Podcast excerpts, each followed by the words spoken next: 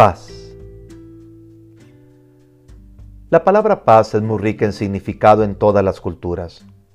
Para los romanos, la Pax Romana respondía al adagio, si quieres la paz, prepárate para la guerra.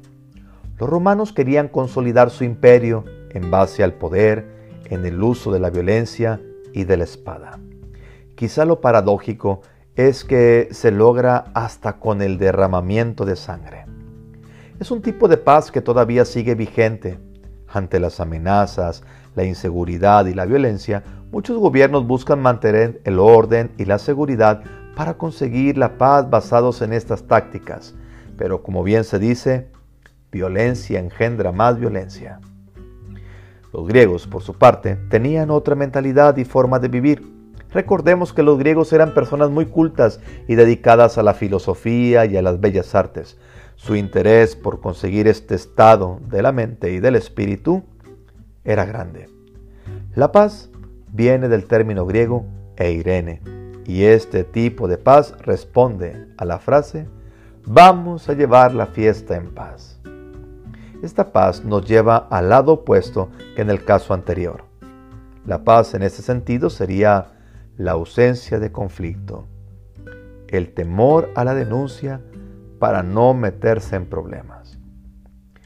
Por último, los judíos expresan la paz con la palabra shalom.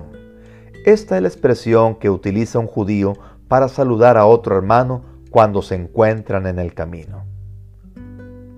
Para el judío, shalom significa te deseo todo bien.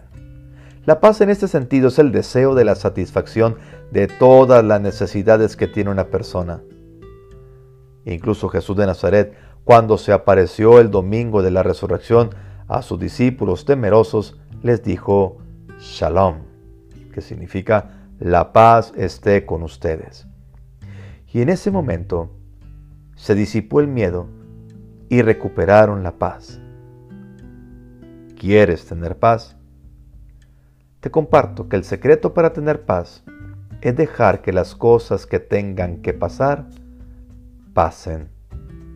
La paz es la aceptación de las cosas que no puedo cambiar.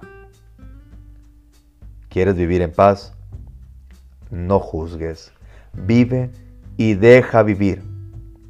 Haz el bien a todas las personas que puedas, de todas las formas que puedas todo el tiempo que puedas y ama a tiempo y a destiempo.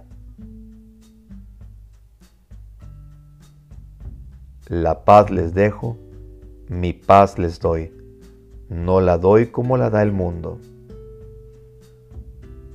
Juan 14, versículo 27.